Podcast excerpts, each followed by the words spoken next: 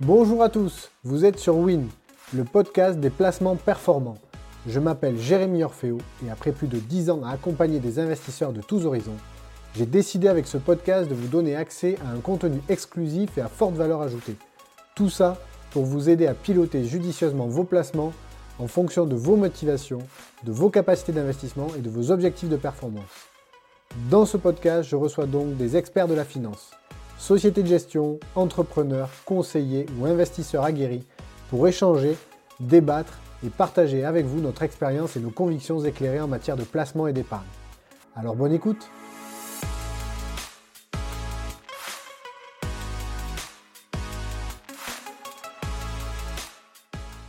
Bonjour euh, David, euh, j'ai le plaisir aujourd'hui euh, de recevoir David Sexig, directeur général et cofondateur de la société de gestion Remake Asset Management, société de gestion de, fonds immobiliers et pour le moment principalement de, de SCPI.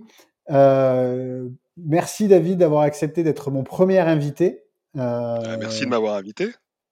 Ben, C'est avec plaisir. On va parler de beaucoup de choses aujourd'hui. On va parler de ton parcours parce que je trouvais intéressant euh, euh, voilà, de, suivre un peu euh, l'évolution de, ce que tu as fait et comment tu en es arrivé aujourd'hui voilà, à lancer, à cofonder avec Nicolas Kert une société de gestion de, de mmh SCPI et qu'est-ce qui a motivé un peu tout ça. On parlera de tes convictions immobilières du moment, évidemment, des résultats 2022 de la SCPI Remake Live, qui est la SCPI que vous avez lancée avec Nicolas en 2022. Euh, et euh, on parlera aussi des perspectives, euh, ta vision des perspectives du marché des SCPI dans, sa globalité en 2023 et plus précisément évidemment des perspectives de Remake Live, puisque c'est aussi ce qui nous motive, c'est d'échanger sur le, produit que tu gères au quotidien avec tes équipes, la SCPI Remake Live. Voilà. Donc, si tu peux nous dire en quelques mots bah, ton parcours, parce que tu, as été euh, dans des grands noms de la gestion immobilière, des fonds immobiliers euh, dans les SCPI. Euh, je, cite Amundi Immobilier notamment et, et Perial AM. et tu les as. à un moment donné, il s'est passé un événement X ou Y qui a fait que tu as décidé de te lancer dans l'aventure entrepreneuriale.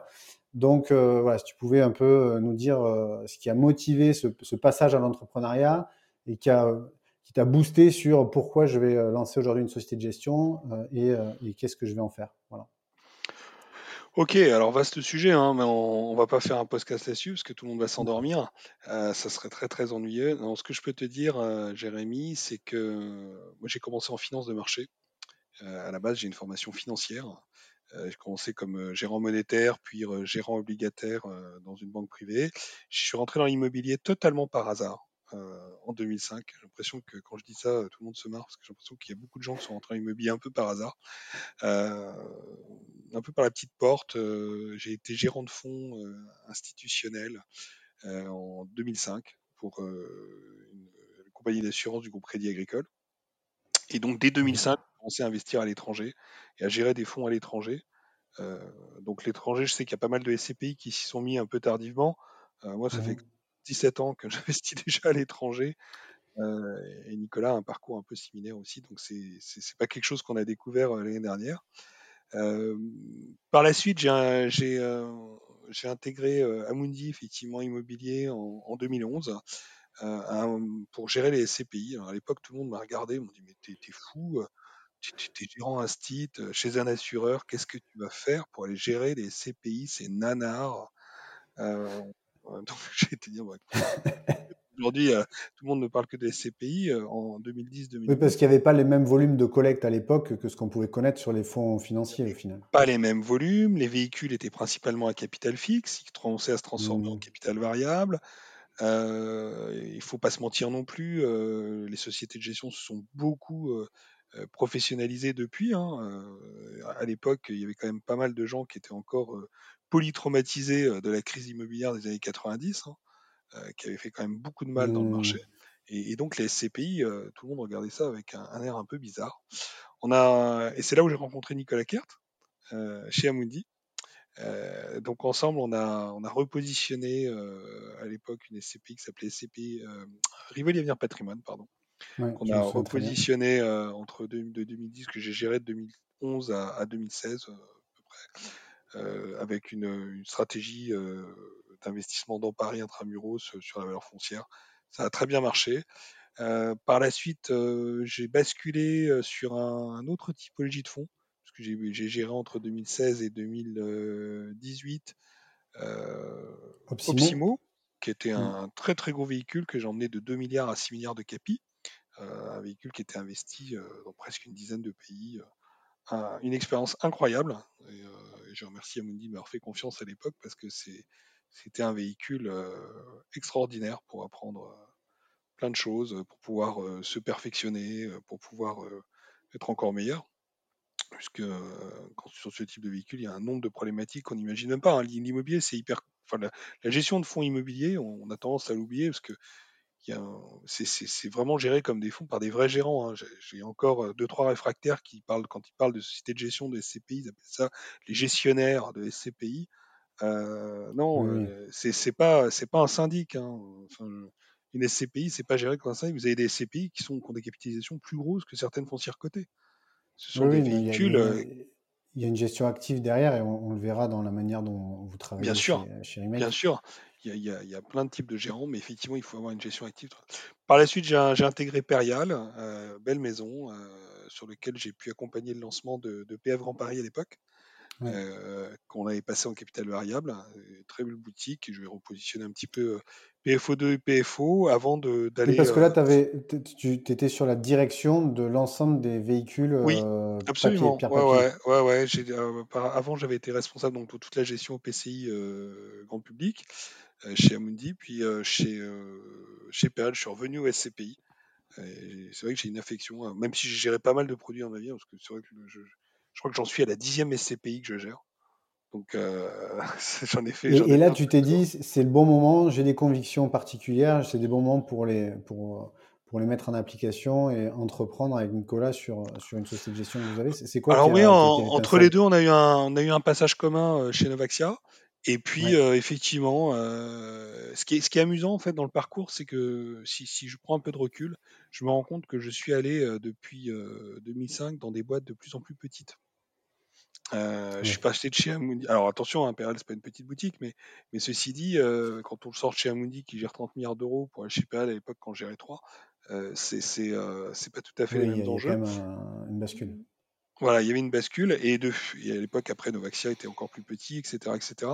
Et, au fil de, si, si, on doit faire un peu d'introspection, clairement, euh, il y avait une, déjà à l'époque une volonté de liberté, de, de, sortir des gros de souplesse, de, souplesse, de souplesse, ouais, voilà, même si je suis pas très souple, euh, de, de, souplesse, d'avoir plus de liberté dans le choix de ses actifs, dans le choix des stratégies, être plus réactif aussi. Hein. Dans une grosse maison, hein, on passe trois comités avant de bouger une oreille, euh, c'est pas toujours très très réactif. Donc donc effectivement, de manière inconsciente, il y avait déjà une volonté d'indépendance forte et d'affirmer ses idées. ce qu'on a fait avec Nicolas, puisqu'on a, on, a monté Remake Asset Management, on a eu l'agrément de la société de gestion en décembre 2021. On a, lancé la, SCPI, qui est notre premier produit, Remake Live, en février 2022. Ensuite, en mars 2022, on a ouvert la commercialisation au public. En mai, on a eu le label ISR. En juin, les assureurs ont commencé à référencer le produit en, assurance vie. On y reviendra, mais ça, c'était un point important parce que le, produit a été bâti pour s'intégrer dans, l'assurance vie en tant de compte. Et euh, voilà, fin, fin 2022, on a eu la joie d'avoir effectivement une très beau taux de distribution de 7,64%, 4 pays déjà ouverts, 18 acquisitions réalisées en 9 mois euh, sur, euh, sur ces 4 pays que sont l'Espagne, l'Irlande, la France et les Pays-Bas. Et puis aujourd'hui, là, je regardais ce matin les, chiffres, enfin, il y a deux jours, on, est, on est maintenant, on a dépassé une capitalisation de 150 millions d'euros. Mmh. Donc ça, ça va vite, ça va très vite, et on est euh, effectivement ravis de succès, de, pouvoir faire ce qu'on avait envie de faire, de pouvoir le faire librement et, d'avoir, de pouvoir déployer ses, ses convictions naturellement en tant que gérant. Et quand on parle d'entrepreneuriat et, de création d'entreprise, on parle souvent de, mission, de vision. c'est quoi la mission de, Remake Asset Management C'est quoi la vision Et qu'est-ce qui, en fait, en fait une, une, société de gestion à part entière dans un univers des sociétés de gestion. En épargne immobilière, il y a près de 38 sociétés de gestion aujourd'hui, presque 40. c'est quoi voilà, le positionnement, la vision de, la société de gestion, sans parler du produit lui-même, mais de la société de gestion? C'est quoi votre, votre volonté d'apporter à ce, marché euh, sur les prochaines années?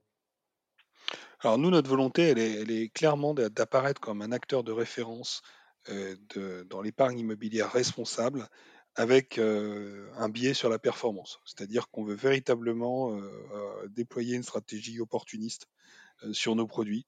et ça, c'est extrêmement important, c'est-à-dire de, de, de, recherche de performance, non pas absolue, mais presque, euh, en complément d'une vision ESG euh, très très forte. Alors sur, sur Remake Live, qui est notre premier produit, on, a, on a accentué euh, le, S de ESG. Hein. Je rappelle que ESG, mmh. c'est environnemental, social et gouvernance. nous, on est assez axé sur le social, alors que traditionnellement, l'immobilier, on est davantage axé sur l'environnemental. nous, c'est le choix qu'on a fait d'être plus axé. Nous, on s'intéresse aux hommes, on s'intéresse aux gens on s'intéresse à ce qui les touche. Et donc, effectivement, on, voulait avoir euh, un impact. Alors, à partir de là, on s'était dit, bah, OK, ça c'est notre vision, mais euh, comment on peut vraiment agir socialement euh, tout en déployant de la performance? Parce que clairement, si on fait un fonds avec 100% de social, bon, bah, ça s'appelle de la philanthropie. Donc c'est plus mmh. un fonds d'investissement qui va déployer une performance financière, on va déployer une performance extra-financière, ce sera autre chose. Oui, parce que souvent on fait cette opposition avec euh, performance financière versus euh, performance extra-financière en disant bah, finalement c'est c'est peut-être pas compatible au final les deux. C'est comme euh, voilà, la croissance économique avec un monde idéal dans lequel il y aurait peu, consommation de carbone, il y, a, il y, a, des oppositions qui se créent. Est-ce que, est-ce que est-ce qu'il y a une opposition entre le fait d'avoir une SCPI qui a un, attrait, euh, une dimension sociale, tout, en ayant de la performance financière? Finalement, je crois que quand on... c'est peut-être possible. Ouais, je, crois que quand on veut agir, il faut être pragmatique, il ne faut pas être dogmatique. Euh, sinon, on ne fait rien. Parce que si on est mmh. dogmatique, euh, on est trop nombreux sur la planète pour essayer de convaincre tout le monde. Alors si on prend un bâton de pèlerin et puis on essaie de convaincre tout le monde, alors on aura des fidèles, hein, on va y arriver, mais ça sera plus long. Alors le, pragmatisme, c'est quoi? Le pragmatisme, c'est de se dire, euh, moi je veux quantifier mon action, je veux qu'elle soit quantifiable et surtout, je veux qu'elle soit importante. Donc pour qu'elle mmh. soit importante, il, faut que j'ai beaucoup de collecte. Si je collecte beaucoup sur un véhicule, je peux agir avec ce, véhicule euh, de manière importante. Donc il ne faut pas opposer les choses. Donc, ce qu'on a voulu faire, c'est on a voulu s'intégrer dans l'assurance vie pour avoir des canaux de collecte importants, puisque c'est là où l'épargne transite. Hein, aujourd'hui, il ne faut pas se mentir, euh, même l'épargne immobilière. Mais par contre, on a voulu utiliser, euh, c'est un peu comme la taxe, hein, c'est-à-dire qu'on a voulu avoir une base plus faible sur l'action, c'est-à-dire dire, bah, nous, on fait une poche, une poche sociale qui n'existait pas dans les CPI de l'ordre de 10%. Cette année, hein, les, les CPI ont collecté 10 milliards d'euros. C'est le, chiffre officiel hein, de l'ensemble du, marché des SCPI. Si, toutes les SCPI avaient une poche sociale, alors je ne sais pas ce qu'on souhaite forcément, mais en tout cas, si toutes les SCPI avaient une poche sociale, c'est un milliard d'euros qui aurait pu être investi dans le social sans faire la moindre douleur pour les associés, puisque finalement, euh, on a des primes de risque extrêmement importantes sur l'immobilier qui font qu'on a de, la performance moyenne du marché encore dépassé les 4,50% cette année, mmh. de taux de distribution. Donc quand vous abandonnez 10% de performance, on, reste sur des niveaux très très positifs de, performance pour l'ensemble des associés, de performance financière, donc de taux de distribution. Par contre, euh, on, peut avoir des, effets, euh, on peut agir de manière très très importante grâce à, ça. Donc c'était grosse assiette, petit taux, pour mmh. pouvoir agir et, pouvoir mesurer les choses. Après, c'était notre choix. Donc nous, on est véritablement toujours dans cette logique.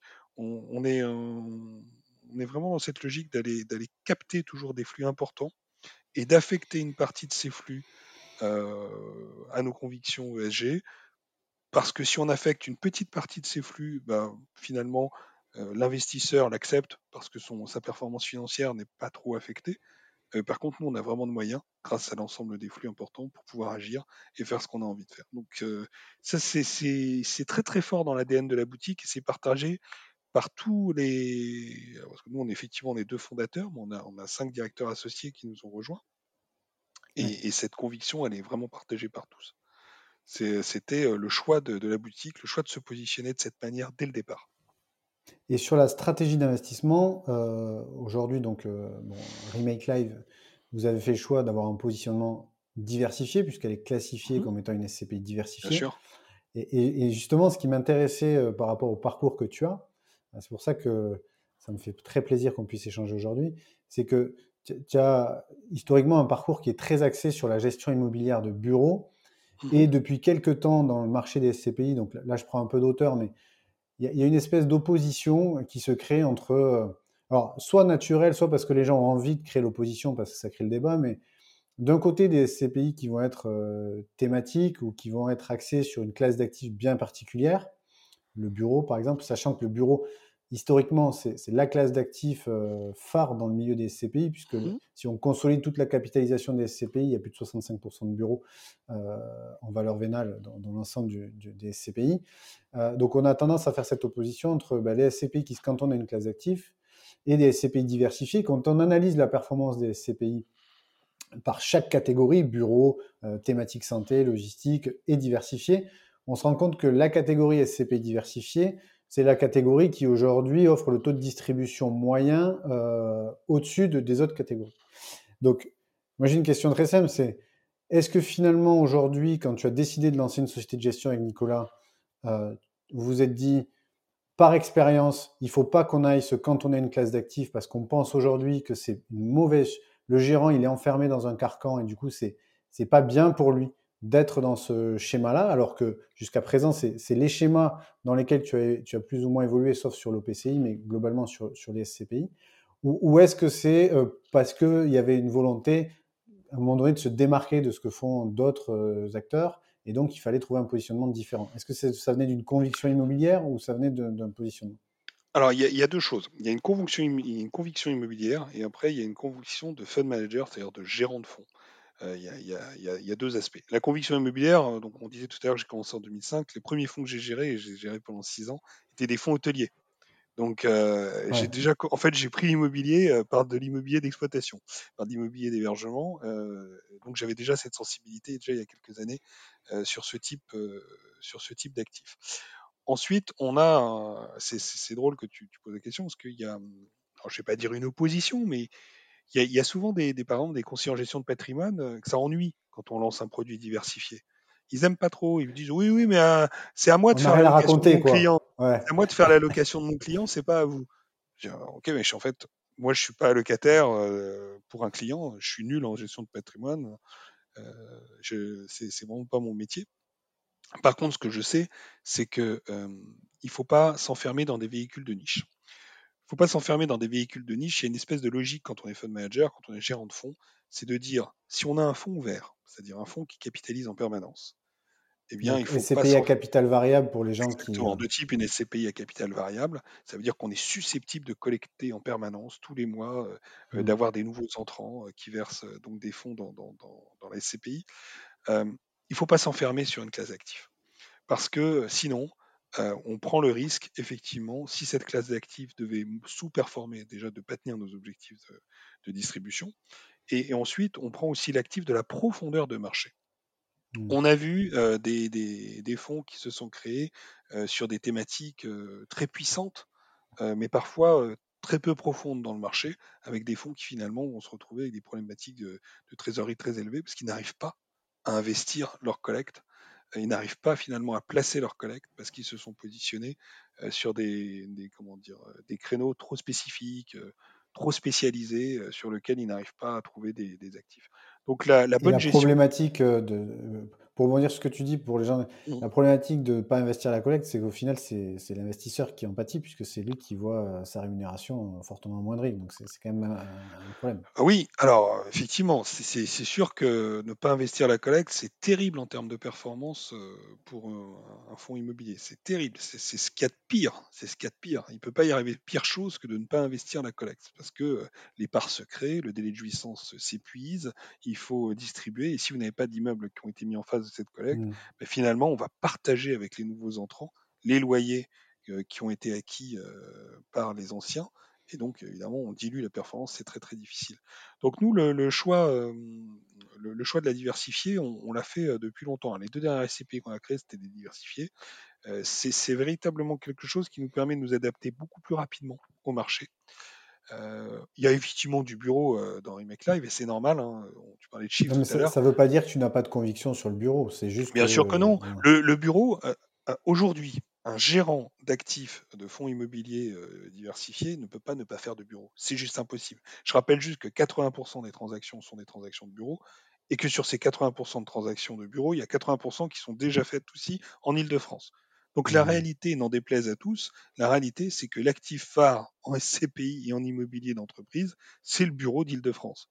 Ni plus. Alors qu'on a l'impression que euh, parler de bureau, c'est euh, en réalité euh, le chat noir. C'est-à-dire, il faut fuir le bureau parce que depuis, depuis 3-4 ans, nous, j'allais dire on nous bassine, mais on nous rabâche qu'il y a une transformation fondamentale de la consommation d'espaces de bureaux et que donc du coup les SCPI qui ont dans leur patrimoine des bureaux, notamment à Paris et en Ile-de-France, ce sont des SCPI qui, sur 5 à 10 ans, vont euh, probablement avoir des rendements qui seront très faibles du fait euh, que les locataires vont partir, qu'il va y avoir une obsolescence du bâti, etc.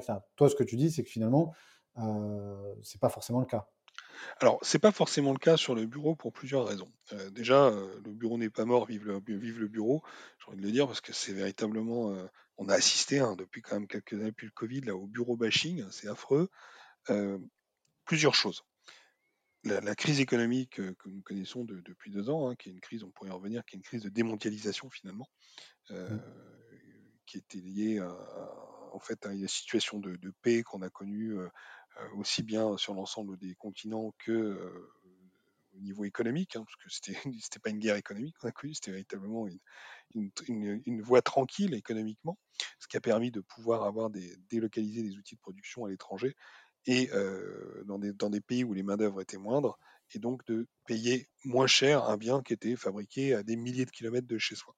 Aujourd'hui, on est en train de détricoter tout ça. En détricotant tout ça, pour plein de raisons, pour une problématique de ressources naturelles euh, principalement, on se retrouve dans une situation euh, d'inflation.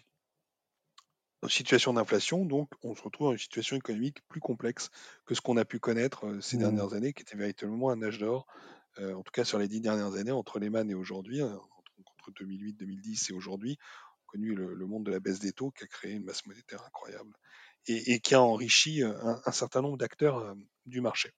Pendant ce temps-là, on a eu une confrontation avec une génération aussi de jeunes qui sont rentrés sur le marché du travail, qui n'ont absolument pas connu de crise. Ils savent pas ce que c'est. Ils ont été en marché quasiment de plein emploi, ont mmh. changé de boulot comme on voulait, etc., etc. Et la psychologie de chacun, les, envies, les besoins, l'évolution aussi de la société fait que les gens disent moi je veux aller au bureau, finalement le télétravail s'est installé, c'est pas mal, etc. Et on, a, on a aperçu un petit peu deux mondes, avec le monde dans l'entreprise qui essayait de se renouveler pour garder les talents les plus jeunes, qui étaient beaucoup plus mobiles, et, mmh. puis, et puis les anciens qui ne comprenaient pas finalement ce qui se passait en disant mais je ne comprends pas pourquoi les jeunes sont aussi mobiles, pourquoi ils ne veulent pas rester dans le monde de l'entreprise, pourquoi dès qu'on les nomme pas directeur général au bout de deux semaines ils ne sont pas contents, etc., Je suis dans la caricature, hein, mais c'est pour expliquer un petit peu les tendances, là où on se situe. Et le bureau a été fortement bâché, on c'est terminé, on va tous devenir une société de consultants, tout le monde va être chez soi, euh, votre, salon va devenir votre bureau, de toute façon il n'y a plus besoin de, parce qu'avec ça l'informatique, il n'y a plus besoin d'un. On est en train d'y revenir un peu quand même. Hein. Déjà aux États-Unis, on a tous les, géants de la tech, euh, on fait revenir une partie euh, des, collaborateurs sur site. on a des banques qui font aussi revenir les collaborateurs sur site. On a Disney aux États-Unis aussi euh, qui a annoncé euh, le fait de revenir des, collaborateurs sur site. Donc, il y a quand même une tendance de fond qui est en train de dire bon, certes, le télétravail c'est une bonne chose et ça s'est installé dans les mœurs, mais on ne peut pas ne jamais venir au bureau. L'être humain est un mmh. animal social, il a besoin de collaborer, il a besoin d'échanges, il a besoin de, pour faire avancer les choses, de pouvoir euh, échanger et, suivre des dossiers. toute la partie créative quand on est en lancement de projet, si on n'est pas les uns face aux autres, on perd toute l'opportunité, toute la spontanéité de l'idée, puisqu'on n'a pas le temps. Ah oui, je l'appellerai plus tard. Est-ce que tu te serais vu lancer une société de gestion sans faire de réunion pour savoir quelle stratégie vous alliez mener pour faire la société de C'est impossible. Les, meilleures réunions qu'on a fait, c'est on les a fait au café avec une bière. Bien sûr. Je suis désolé. C'est ça la réalité. C'est des réunions où tout le monde lançait des idées. C'est des réunions où les échanges étaient libres, étaient permis. Euh, et, c'est là où on a pu on a pu lancer les choses. Donc là, on a un peu divergé. Mais tout ça pour dire que le, bureau effectivement est en train d'évoluer. On voit effectivement un certain nombre de gens qui reviennent au bureau. Le bureau est en train de subir une mutation, c'est évident. Euh, mais le bureau, il, est quand même, il a quand même des contraintes qui font que, euh, aujourd'hui, il y a quand même des contraintes environnementales qui font que euh, il va quand même retrouver une seconde vie a priori. Déjà, on a, on a une, double contrainte. La, contrainte qui est à la fois de la densification et des, centres-villes, et à la fois la contrainte de la zéro artificialisation nette. C'est-à-dire que, qu'est-ce que ça veut dire? C'est-à-dire qu'aujourd'hui, on, explique finalement que pour économiser des ressources, il vaut mieux concentrer les gens dans les métropoles et donc dans les centres-villes, parce que c'est plus facile pour la ville et pour la société de se développer de cette manière, sauf que mmh. socialement, on voit bien que les gens n'ont pas trop envie. On a de plus en plus de gens qui résistent finalement à une densification. C'est des effets de balancier, hein. ça s'est beaucoup densifié. Aujourd'hui, on a un petit peu de revenir en arrière. On a vu des projets de tours énormes sur lesquels, de tours d'habitation sur lesquels on n'a pas pu aller. On n'a pas pu densifier davantage Paris ces derniers temps. Ça n'a pas fonctionné. Ça n'a pas été accepté finalement par les populations qui n'en avaient pas envie, qui ne voulaient pas aller dans cette direction. Et puis, donc, vous avez une problématique qui est la densification. Oui, c'est possible, mais on, touche un peu à la limite dans les très grosses villes. Mmh. Et puis de l'autre, vous avez, ah oui, mais alors attention, on nous interdit maintenant de construire n'importe comment, puisque on doit raisonner en zéro artificialisation nette. Ce qui veut dire qu'en fait, il faut utiliser des immeubles déjà existants si on veut mmh. reconstruire quelque chose, si on veut développer quelque chose. ce que je pense, enfin en tout cas c'est ce que je pense, c'est qu'aujourd'hui, euh, effectivement, le, marché il est à deux vitesses. On a un marché de centre-ville euh, très cher, euh, avec des, des, espérances de loyer qui sont gigantesques, mais que tout le monde ne peut pas payer. Et puis on a le marché, non pas de la banlieue, mais de la ville proche, c'est-à-dire, c'est cette première couronne qui, elle, est en pleine zéro artificialisation nette. Je vais y arriver, il n'est pas facile à dire ce mot à chaque fois, je me. Ah. Mettre des bâtons dans les roues. Voilà, je vais dire ZAN, hein, je crois, parce que ça va être plus simple pour tout le monde. Sinon, tu vas perdre des auditeurs. Donc, euh, on a effectivement la, ville proche qui, elle, euh, a un ensemble de bureaux qui sont là, qui ont le mérite d'exister, qui n'ont pas besoin d'être détruits, mais qui ont juste besoin d'être accompagnés et, qui vont permettre de faire euh, le lien en, se rapprochant des habitations. Donc, aujourd'hui, nous, on, préconise plutôt une appréciation de ces zones proches des centres-villes qui vont euh, permettre aux bureaux euh, de se développer. C'est pour ça que nous, toute notre stratégie d'investissement, elle est basée, elle est certes opportuniste, mais elle est basée sur la valeur foncière. C'est-à-dire qu'on mmh. que euh, on a une approche foncière sur l'ensemble des, immeubles qu'on achète. on s'intéresse à l'emplacement comme future réserve de valeur. On s'intéresse à l'emplacement comme réserve de valeur qui va aussi permettre de redévelopper un immeuble un jour s'il y a un mmh. besoin. Euh, de pouvoir en changer son affectation, de pouvoir en changer son usage, de pouvoir l'adapter. Mais ça, ça coûte beaucoup d'argent. Donc ce n'est possible que si le foncier s'est apprécié entre-temps. Ça, c'est euh, vraiment le, biais qu'on a. Donc on n'investira pas euh, dans du bureau, dans de la pampa. Euh, c'est pas notre truc, même si le rendement est très élevé. Non, nous, non. Nous, on préfère prendre des immeubles sur lesquels euh, on, a une, un vrai potentiel de plus-value qui va nous permettre de transformer cet immeuble ou d'accompagner son développement dans le temps. Des immeubles qui ne sont pas forcément aux dernières normes pour les aussi améliorer le parc en injectant euh, pas mal de travaux pour pouvoir faire en sorte que cet immeuble devienne plus vertueux écologiquement. Mmh. Ça, c'est la, labellisation ISR du produit. Hein. C'est ce qu'on appelle le best in progress. Hein. Le best in progress, c'est une, politique d'amélioration des immeubles. Donc, on doit les améliorer. On, les, constate en fait à un instant T euh, les performances énergétiques de cet immeuble ou les performances sociales ou de gouvernance. Et puis, on, se fixe des objectifs et on a trois ans pour emmener euh, cet immeuble vers ces objectifs. Oui, sur l'ISR, j'ai vu que vous étiez noté, enfin, vous étiez, c'est une note interne euh, à 25, mmh un peu plus de 25 sur 100.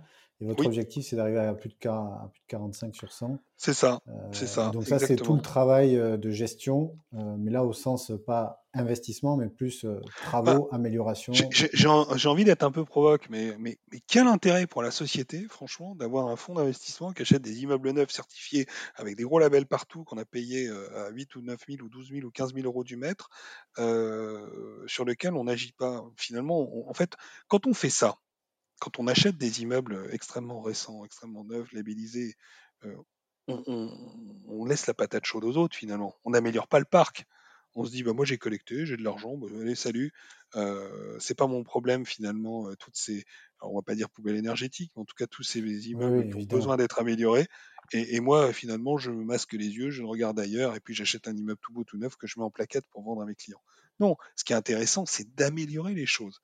Et en améliorant les choses, ben, ça, crée l'opportunité parce qu'on va sur des immeubles un peu plus délaissés, des immeubles qui intéressent peut-être pas certains asset managers, pas certains fund managers. Et donc, nous, on va prendre ces immeubles, on va les prendre sur des niveaux de rentabilité assez importants, on va les travailler, on va les emmener, et ça va permettre d'avoir une distribution. Et surtout, socialement, l'immeuble, il devient vertueux. On a accompagné sa mmh. transformation énergétique, euh, on l'a amélioré sa signature énergétique et, son empreinte est bien meilleure pour la planète. Donc ça, c'est vraiment notre axe. Notre axe, c'est euh, toujours d'investir dans, ces zones susceptibles d'intégrer euh, la ville avec un grand V euh, pour, pour se valoriser et en, attendant de voir le bout de cette valorisation, profiter de ce foncier rémunéré au travers d'un bail, au travers de locataires, pour pouvoir améliorer les immeubles qu'on achète. Ok, très clair. Juste avant de, rentrer un peu dans le détail du produit, de ses performances 2022, mmh des perspectives 2023, j'avais une question à te poser parce que Bien sûr. je sais que tu as, tu avais euh, on va dire, tu appréciais beaucoup euh, l'immobilier de bureau euh, en Ile-de-France et à Paris, donc c'est un marché que tu connais bien. Et moi, je, je, me souviens de discussions avec toi sur ce marché-là et, c'était passionnant. Est-ce que tu penses qu'aujourd'hui, des SCPI qui se retrouvent avec un patrimoine historique, avec des gros bureaux, parce qu'on parlait tout à l'heure du bureau, des grandes surfaces, compte tenu de ce qu'on disait de l'évolution des consommations de ces espaces de travail, est-ce que tu penses que ces acteurs-là euh, bon, déjà, je pense que vous, vous n'avez pas vocation fondamentalement à investir sur ce marché-là, déjà parce que les taux de rendement sont plus faibles et que donc pour tenir les objectifs de performance, c'est un peu plus compliqué. Est-ce que tu penses ces acteurs-là qui ont du stock C'est pas que pour tenir les objectifs de performance. C'est parce qu'aujourd'hui, on considère, mais on en reviendra, on considère que le marché français est trop cher par rapport à ses fondamentaux. Il s'est pas mais pour les, Mais pour, mais pour les acteurs qui ont du stock sur ce marché-là, ah est-ce que c'est problématique? Euh, parce que moi, je, me fais le relais des questions de certains clients, donc j'en profite. Euh, je pense qu'ils écouteront et ils, auront des réponses. Parce que quand c'est moi qui le dis, ça a moins peut-être d'impact que quand c'est toi qui le dis. Euh, je pense qu'on dit la même chose en plus, mais bon, c'est pas grave. mais est-ce que, tu, est que tu penses que c'est problématique pour ces acteurs-là d'avoir ce stock-là de bureaux en portefeuille? Alors, problématique, je n'irai pas jusque-là. Déjà parce qu'on est sur un véhicule qui, qui, est très résilient. Les CPI, je rappelle que si on regarde en fait sur les 30 dernières années, hein, si on remonte jusqu'aux années 90, euh, les, courbes de performance de SCPI, quand je dis performance, c'est performance globale, c'est-à-dire distribution mmh. plus euh, variation du prix de la part. Je crois que la, pire année, ça a été autour des années entre 90 et 95, où on avait fait moins 10%. Donc, ça veut dire déjà que même quand on était au fond du trou, quand ça se passait très très mal, euh, c'est des véhicules qui ont perdu finalement que 10% une seule année pour rebondir l'année suivante. Donc, pas appeler ça une catastrophe. Hein. C'est quand même c'est amusant parce que je, discutais avec un ami hier soir euh, qui me parlait à chaque fois de, professionnels de l'épargne, qui dit ah mais l'immobilier c'est horrible, ça va tomber, ça va s'effondrer, on va tous mourir. et, c'est les mêmes types qui chaque année se prennent des bains de sang sur les actions à moins 1% ou du X ou du Y à moins 30% ou les obligations qui ont vu la hausse des taux et qui se font déglinguer. Et puis, bah, ils se prennent de la volatilité de malade, ça leur pose aucun problème. Par contre, l'immobilier, vous avez des gros titres dans la presse, le marché d'Île-de-France Davis. Mais, mais ça, moi, ce que je ressens, c'est que j'ai l'impression que tout le monde attend euh, un peu ce, ce, truc de dire que ça éclate et tout le monde dira bah tu vois je te l'avais bien dit euh, que ça allait éclater un jour. Et, je, bon je pense qu'il y a une espèce de mythe autour de ça mais ouais, mais je suis, je suis assez d'accord c'est les, les, les, prophéties autoréalisatrices. Et en fait euh, il y en a qui, qui disent j'en connais quelques-uns qui passent leur temps à dire que l'immobilier va mourir. Ça fait 15 ans que je les entends dire ça. Et, et je lui ai dit mais tu sais un jour tu auras raison que ça fait 15 ans que tu dis la même chose tous les ans. Donc une année, tu auras raison, c'est sûr. Ça va arriver, un jour, tu auras raison et tu pourras nous dire, ça fait 15 ans que je dis, mais attends, tu auras profité de 14 ans où tu n'as rien fait. Bon, euh, plus sérieusement, alors est-ce qu'on peut parler de... Sur le stock, ouais. Sur le stock. Euh, sur le stock, en fait, euh, nous, on considère, et on a de la chance, on considère que notre timing d'investissement, il est quasi parfait. On crée une, on crée une, gestion et, et, on crée des, on fait des acquisitions immobilières à un moment où les taux remontent. C'est-à-dire que tous les ans, tous les mois, on va acheter des immeubles qui ont des rendements de plus en plus importants. Et Mmh. sur des tailles de plus en plus importants, donc on va grossir en même temps que le marché euh, se déprécie, donc, euh, et ça va permettre de générer de plus en plus de performances. Donc, on a, Donc c'est sûr, marché, effectivement, sur les jeunes SCPI, là, moi c'est ce que je dis, quand il y a cette opposition SCPI bien historique, sûr. SCPI jeunes, c'est sûr que sur les jeunes SCPI, il y a un market timing de constitution de patrimoine qui est, par rapport à ce qu'on a connu depuis 10 ans, qui est, qui est euh, assez... euh, Ouais, c'est assez favorable. bon. Il faut pas, il faut pas se mentir. Alors bon, après, avec toutes les réserves qu'on connaît euh, sur le marché, si tout tient, etc., etc. Mais en tout cas, oui, c'est c'est favorable. on parle que de Sur le performance stock, potentielle. Sur, sur le stock, oui, il faut pas se mentir non plus. C'est sûr que l'effet valeur, je parle pas d'effet. Je rappelle qu'on est dans des véhicules de distribution, hein, donc euh, lorsqu'il y a des problématiques de remontée de taux, euh, les taux remontent, ça impacte en fait euh, la valeur des immeubles. Pourquoi C'est exactement comme une obligation? C'est-à-dire, ce qui se passe, c'est que bah, on, on a une obligation, enfin, on a un immeuble qui va, qui va distribuer du 5%. Bon, bah, demain matin, il y a un nouvel immeuble qui arrive sur le marché au même emplacement, même qualité, mais qui distribue du 6%. Il devient plus attractif par rapport à celui qui distribue du 5. Donc la valeur de celui qui a du 5 va baisser pour s'aligner et devenir 6 en, distribution. C'est ça hein, les, faits qui se passent. Et donc effectivement, vous avez un risque de perte en capital, je dis bien un risque de perte en capital euh, sur les CPI qui ont plus de stock. Mais déjà, les, il faut pas s'alarmer parce que les, les- la- CPI sont des véhicules de distribution, donc ce qui compte le plus, c'est véritablement la, capacité des, CPI à distribuer leur loyer et à pouvoir tenir leur performance euh, de taux de distribution. Donc ça, c'est extrêmement important.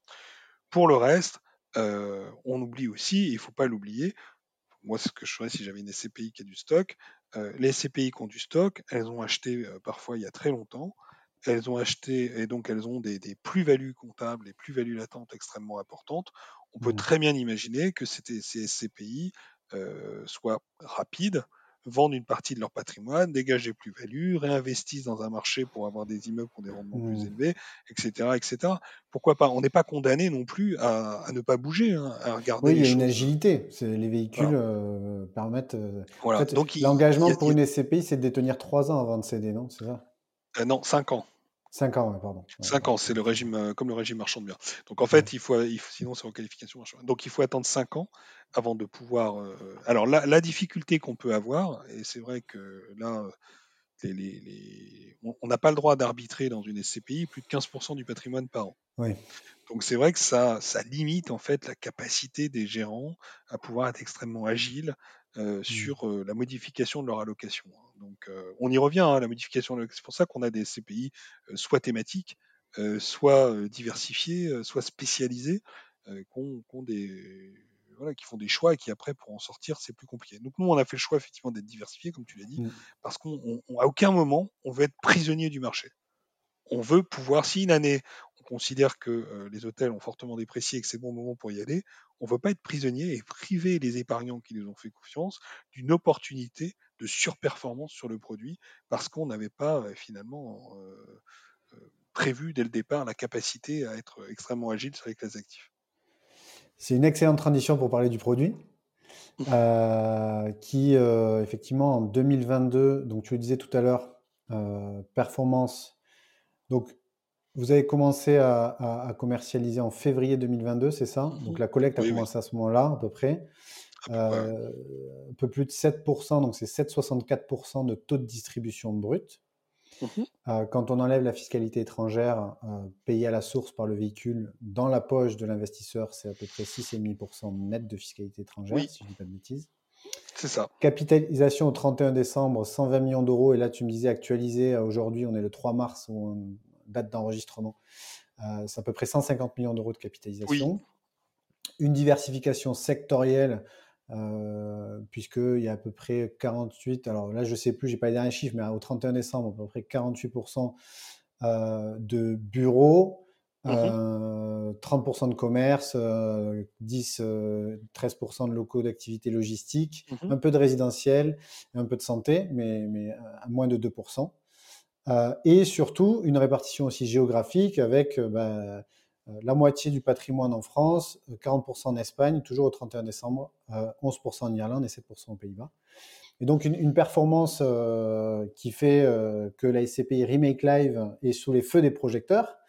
C'est aussi une des raisons pour lesquelles je suis content de te recevoir aujourd'hui pour en parler, parce que bah, quand on regarde le top 10 des SCPI, euh, en termes de distribution uniquement, pas d'historique, et juste sur le critère de la distribution, euh, Remake Live euh, bah, sort en tête de, ce classement.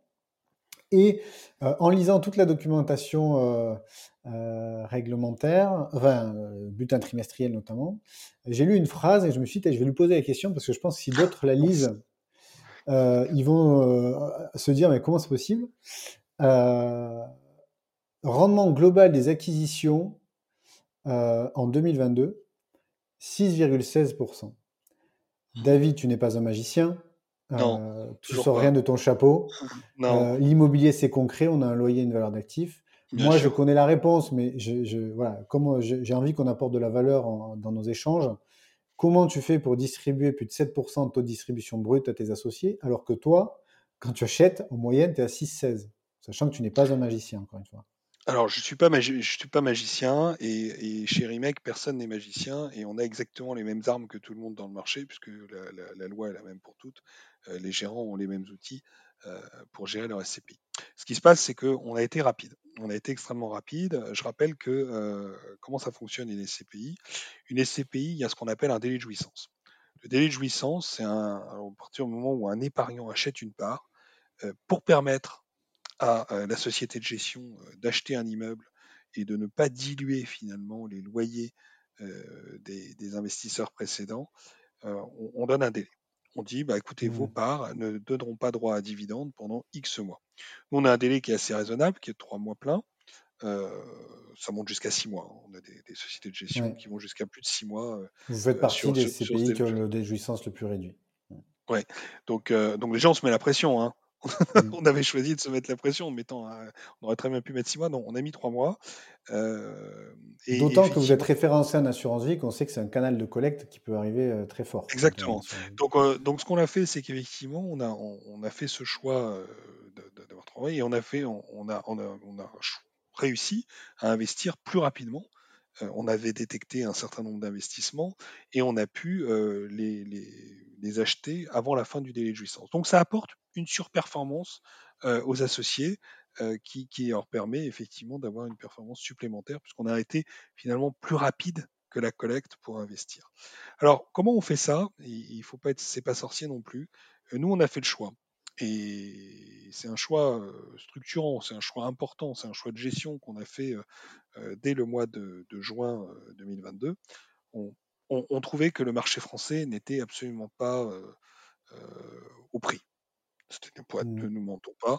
On a considéré aujourd'hui, on, commence à voir un des petits ajustements. Hein, donc, je pense qu'on y reviendra euh, sur le marché français au deuxième semestre 2023. Pour l'instant, euh, on n'y est pas encore on revenu, mais en tout cas pour l'instant, on l'a délaissé. Et on, ça fait maintenant, depuis juin 2022, on a complètement délaissé le marché français. On est parti intégralement à l'étranger. Pourquoi nous sommes partis à l'étranger? Et ça explique aussi une partie de la performance. Pour deux raisons.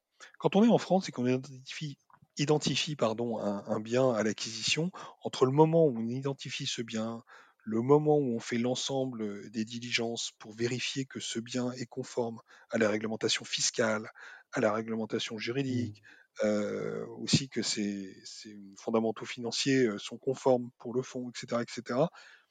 Et le moment où on arrive par devant le notaire pour signer l'acte, euh, il se passe environ six mois. Quand ça se passe bien, c'est quatre mois, sinon c'est plutôt six mois. Donc ça, c'est la réalité. C'est très long d'acheter un actif en France. Mmh. Et, on a bien compris, le temps, c'est de l'argent.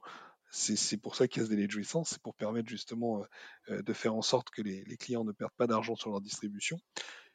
Donc nous, quand on a fait le choix d'aller à l'étranger, à l'étranger, on va beaucoup plus vite. Aux Pays-Bas, on peut acheter un immeuble en deux mois. En mmh. Irlande, on peut acheter un immeuble en deux mois aussi. Donc ça veut dire que finalement, on, est en train de battre notre délai de jouissance en allant dans ces pays-là parce que on, achète plus vite que, ce qu'on doit distribuer de l'autre côté aux investisseurs. Exactement. Donc ça a beaucoup plu. Deuxième point, on disait que nous, en France, on n'était pas convaincus aujourd'hui par les prix qu'on trouve dans le marché. à l'étranger, on a des structures de dette différentes. La dette est un. Enfin, l'immobilier plutôt est une très, très consommateur de dette dans le monde. Euh, d'ailleurs, à titre privé, il y a assez peu de gens euh, qui, achètent leur appartement euh, quand ils sont propriétaires avec juste du cash. Hein. Et quand même, en général, on va quand même voir son banquier pour lui demander une petite aide, ou voir une grosse, parce que c'est, ce sont des montants qui sont assez élevés, et donc c'est compliqué. Mais en France, on a une spécificité, on est plutôt en dette à taux fixe. Mm. Alors qu'à l'étranger, on est plutôt sur des dettes à taux variable.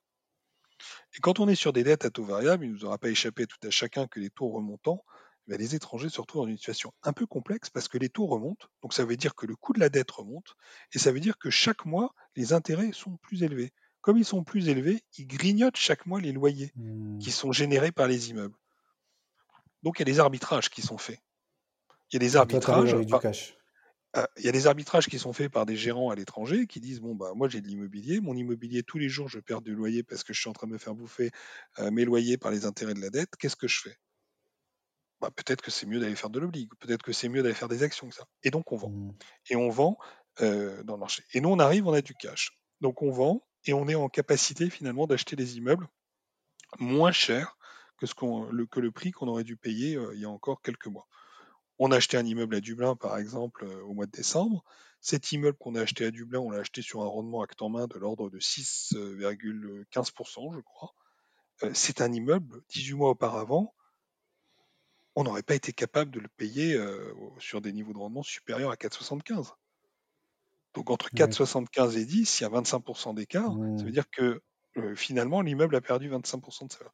Donc il y a des opportunités aujourd'hui à l'étranger euh, qui nous permettent effectivement là aussi d'accompagner la performance de la SCPI et de faire en sorte de dépasser nos objectifs.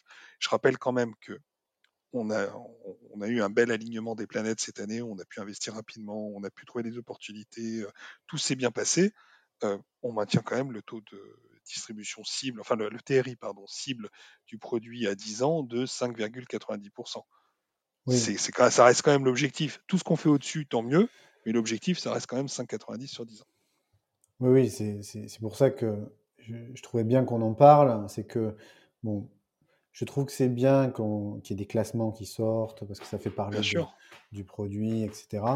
Euh, mais euh, il y a quand même une stratégie à long terme qui est de dire que vous allez collecter, vous allez réinvestir ces fonds, qu'à un moment donné, vous allez atteindre votre rythme de croisière et que l'objectif, et c'est là où je, où je voulais ouvrir sur les perspectives, c'est que euh, l'objectif, c'est un TRI de 5,90 euh, sur 10 ans et un taux de distribution de 5,5 euh, en rythme de croisière. Et c'est toujours l'objectif actuel. Il n'y a pas de paramétrage. euh, Non, c'est toujours l'objectif actuel. On, on va, on va tout faire pour dépasser de nouveau cet objectif euh, pour l'année 2023 et on est en cours. hein. On a un certain nombre, de, on, a, on a quatre actifs aujourd'hui qui sont en, comment dire, en exclusivité, donc sur lesquels on, on travaille, hein, dans, dans des actifs en Europe. Là, on ne regarde, on continue de ne regarder que des actifs à l'étranger, euh, clairement pour l'instant, et je pense qu'on on reviendra sur des actifs français euh, à partir de, de juillet-août, euh, suivant ce qu'on peut trouver dans le marché, parce qu'aujourd'hui, ça nous semble encore euh, toujours un peu trop cher. Tu t'autorises à communiquer sur un prévisionnel euh, ou, ou vous vous limitez à, à l'objectif euh, euh, cible? Non, Une bon, fourchette? on va- alors une fourchette, ça sera entre l'objectif et 6,5, euh, donc forcément, si on le dépasse, on... C'est une fourchette. C'est très Il y a- bien. il y a, il y a faut- que deux dents. rester- voilà. Mais c'est parce que tu me l'as demandé, mais sinon, effectivement, Non, non, non, nous, on, mais- est, nous, on, est, on est plutôt prudent. On n'aime pas faire des effets d'annonce. Euh, on, on travaille, on fait notre boulot, on gère nos actifs, euh, on fait au mieux et on fait toujours au mieux pour les, les- les gens qui nous font confiance. Bon, ce qui est sûr, c'est que on- on continuera toujours de faire au mieux pour essayer de battre chaque année euh, nos objectifs de performance. Eh ben, euh, c'est très clair. On, on- on arrive au terme euh, de, de cet échange. J'ai essayé de Ah, faire en sorte qu'on se vite. limite entre 30 et 45 minutes. Et ben, on a fait 47, un peu de 47. Euh, on terminera donc sur, sur ça, l'objectif de performance. On a détaillé la stratégie d'investissement. On n'a pas dit, mais on aurait pu échanger dessus. Mais bon, c'est une SCPI qui est accessible en assurance vie. Oui. euh, qui est, euh, on peut y souscrire aussi en direct avec un mode euh, de structure de frais qui est différent de, de- de- des SCPI traditionnels puisque on n'a pas, il n'y a pas de frais de souscription inclus dans le prix de la part au moment de l'investissement. Il y a d'autres, une structure de frais qui est différente. Euh, et euh, objectif de distribution entre 5,5 et 6% ou plus, si vous pouvez faire plus, euh, sans engagement, puisque c'est de la performance potentielle. Merci beaucoup, David, c'était très riche. J'ai pris beaucoup de plaisir à échanger encore une fois avec toi. J'espère qu'on aura l'occasion de se refaire ça une autre fois. Avec En tout cas, pour moi, ça sera avec plaisir. Et puis, ben, je te dis à très bientôt et je, te, je te souhaite une bonne après-midi. Merci Jérémy, à bientôt. Salut.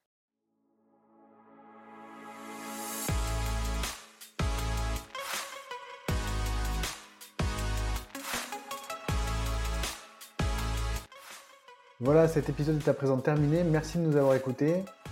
Je vous retrouve bientôt évidemment pour un nouvel épisode. En attendant, si cet épisode vous a plu, je vous invite à laisser euh, un commentaire et à mettre une note 5 étoiles pour nous permettre de gagner en visibilité. Pour continuer votre recherche d'informations, vous pouvez également aller sur le site de willim.fr où nos experts euh, parlent euh, de plein de sujets sur le blog et vous pouvez également prendre un rendez-vous avec un de nos experts justement pour parler de vos problématiques de placement. À très bientôt